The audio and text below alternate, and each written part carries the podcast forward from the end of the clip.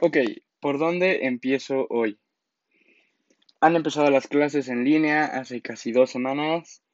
Iba a hacer este podcast hace dos semanas, antes de iniciar clases, pero me apendejé y no lo tuve a tiempo. Así que se aguantan y lo tienen ahorita, ni modo.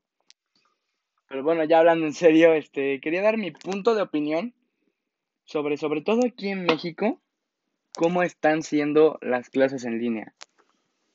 Bueno, ustedes ya me conocen, soy Bernardo. Ya no hay presentación. Ya. O sea, hay muy pocos espectadores.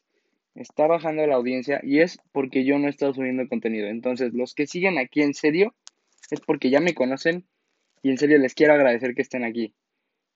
Porque aunque ustedes piensen que soy un huevón y que no subo nada, créanme que cuesta mucho trabajo estar pensando en varios temas y qué tema hablaré, qué tema hablaré, qué tema hablaré. Entonces, no es que sea huevón, bueno, sí, pero además tengo muchos temas pensados para esto y tengo que ver estratégicamente cuáles tengo que lanzar primero, cuáles son los más atractivos, cuáles son los que puedo dejar para un segmento de 10 minutos, cuáles son los que puedo dejar para un segmento de los largos, donde tengo a Isabel aquí, de 40, 50 minutos. Entonces, eso hay que pensarlo mucho, hay que editarlos, hay que publicarlos, hay que poner fecha de publicación, hay que promocionarlo. Entonces, no es trabajo fácil. O sea, más o menos, pero tampoco es tan fácil. Entonces, bueno, ya después de esta introducción de casi un minuto, dos, pues vamos a empezar. Las clases en línea. Creo que para todo adolescente. Bueno, no para todos. Para algunos adolescentes es un maldito martirio. Tenerte que parar a las 7 de la mañana no, antes, porque a esa hora empiezan las clases. Para levantarte de tu camita hermosa, irte a tu escritorio y ponerte enfrente de una maldita pantalla con un maestro que no le entiendes nada. Bueno, hay personas que sí, hay otros que en lo personal no entendemos nada. Nada, de ninguna materia. Bueno, o sea, no es que no entendamos nada, más bien, o a veces nos distraemos con cualquier cosa, o a veces de veras no entendemos nada. Pero a ver, esto es ya un tema muy preocupante porque hay muchas familias que por este mismo tema de las clases en línea se han estado preocupando mucho. Hay familias que no tienen los recursos para pagar escuelas particulares. Y a estas personas, no, las que tienen computadora, creo que han tenido la suerte de que han podido tener clases en línea. Pero hay otras que no han tenido acceso ni a computadoras, ni a este, ni a clases en línea en sí.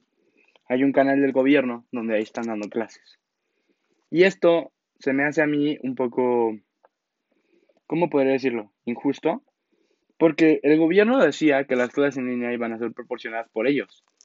Pero todos nos imaginábamos que no iban a ser por televisión, si no entendemos ni siquiera en clases en línea, ni en clases presenciales, ¿en serio creen que vamos a prestar atención a una pantalla, a la televisión?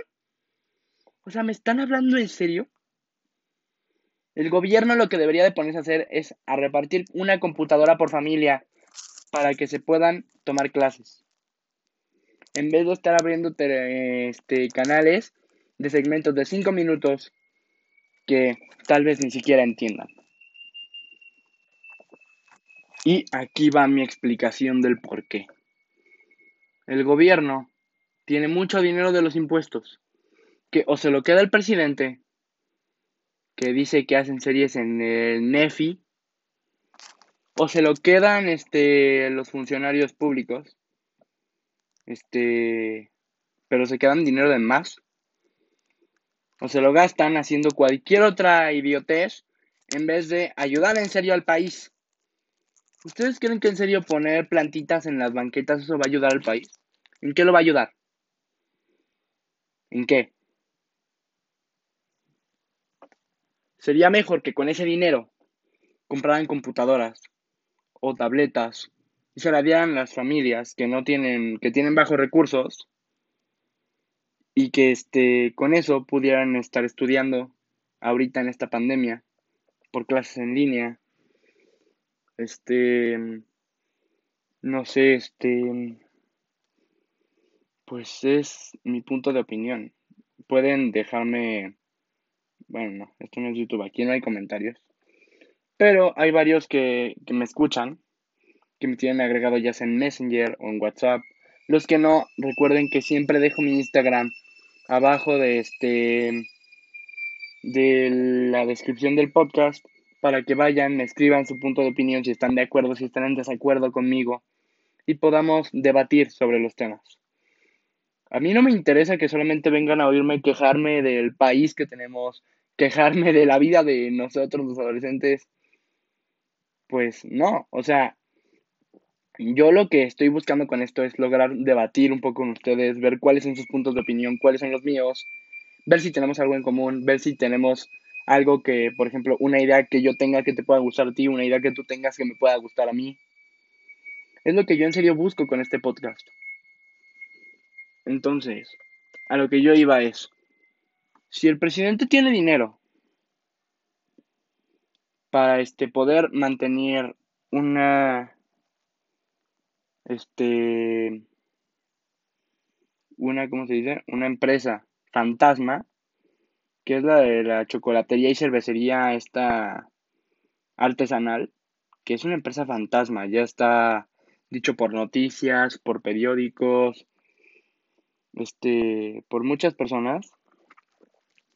Este, si se ha podido llegar a ganar el, el apurrio, se podría decir, no sé cómo se diría esta palabra, el desapoyo de varios periodistas, como lo podrían hacer Lorete Mola, este, López Dóriga, que él lo que está haciendo es no deja dar a los demás su punto de opinión. ¿Qué pasó con Loreto Mola cuando se le echó para atrás?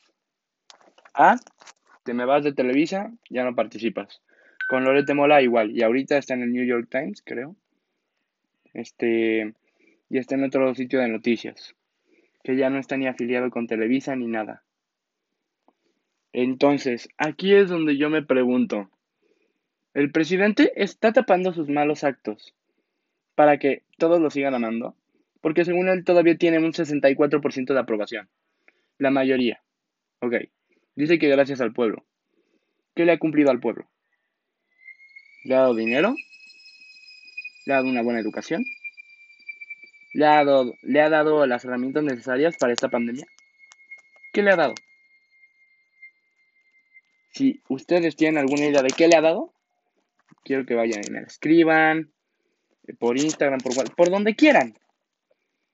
Pero este tema sí me interesaría debatir un poco con ustedes, porque ya ni siquiera sé si este si lo que estén haciendo esté bien o mal.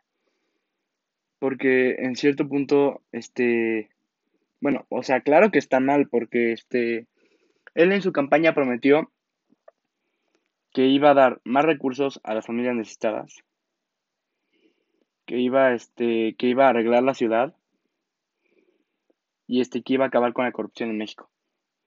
¿Y qué ha pasado? ¿Cuántos años llevamos? 2018, 2020. Ya habrían pasado las elecciones porque fueron en julio. En diciembre se cumplen tres años, dos, creo. No, tres. No, sí, dos. De que el presidente fue este elegido. ¿Qué ha cambiado? ¿Qué ha cambiado? Todo sigue igual. ¿Ha disminuido la corrupción? No. ¿Ha disminuido la delincuencia? No. ¿Ha habido más recursos para familias necesitadas? Tampoco. Entonces, este es mi punto. ¿Qué es lo que tenemos que hacer para en serio tener la respuesta de nuestro presidente. Y díganme, tú eres un chavo de 14, 15 años, no sé cuántos tengas. Este, seguramente sí me dirán ustedes. Este, yo les contestaría sí, pero no solo por ser joven, no puedo tener criterio y no puedo tener mis propias opiniones. Hay varias personas que todavía piensan y eso lo dije en mi primer podcast. Esto no es 1970, esto es 2020. Y sí, en esas épocas también a los adolescentes pensaban, tenían criterio, pero no les dejaban mostrarlo. Y ahora que tenemos la oportunidad, pues déjenos expresarnos, déjenos dar nuestro punto de opinión. Mi punto de opinión es que, por lo que me he informado, porque hay personas que en serio se creen que me saco esto de, no voy a decir de dónde, este, toda la información que les doy aquí, no. Como les dije al inicio, investigo, checo bien las fuentes, de dónde lo estoy sacando. Si es de Milenio, si es del Sol, si es de New York Times. De todos los lugares voy checando, voy sacando la información más relevante. Eso lo junto, escribo el guion, hago mi propia opinión y la doy ante ustedes. Entonces aquí mi punto es, el presidente qué está haciendo por las familias necesitadas, qué está haciendo por los niños que quieren estudiar y no le están dando la oportunidad. ¿Qué estamos haciendo con el país? Sé que esto fue algo debatible, sé que tal vez pueda tener mucha menos, mucha menos audiencia en este podcast, pero no me importa. Es mi opinión. La puedo expresar a quien le guste bien y a quien no. Puede ver los otros podcasts que no hablan de política ni nada sobre eso. O si no le gusta ninguno, hay más podcasts en el haber de Spotify, de Anchor. Puedes ir a verlos si no te gusta. Y pues bueno, tal vez me notaron un poco enojado, pero no. No, simplemente estoy confundido por cómo están tomando las decisiones los políticos. Y pues nada, yo me despido. Espero que les haya gustado, que pues les haya hecho pasar un buen rato. Y adiós.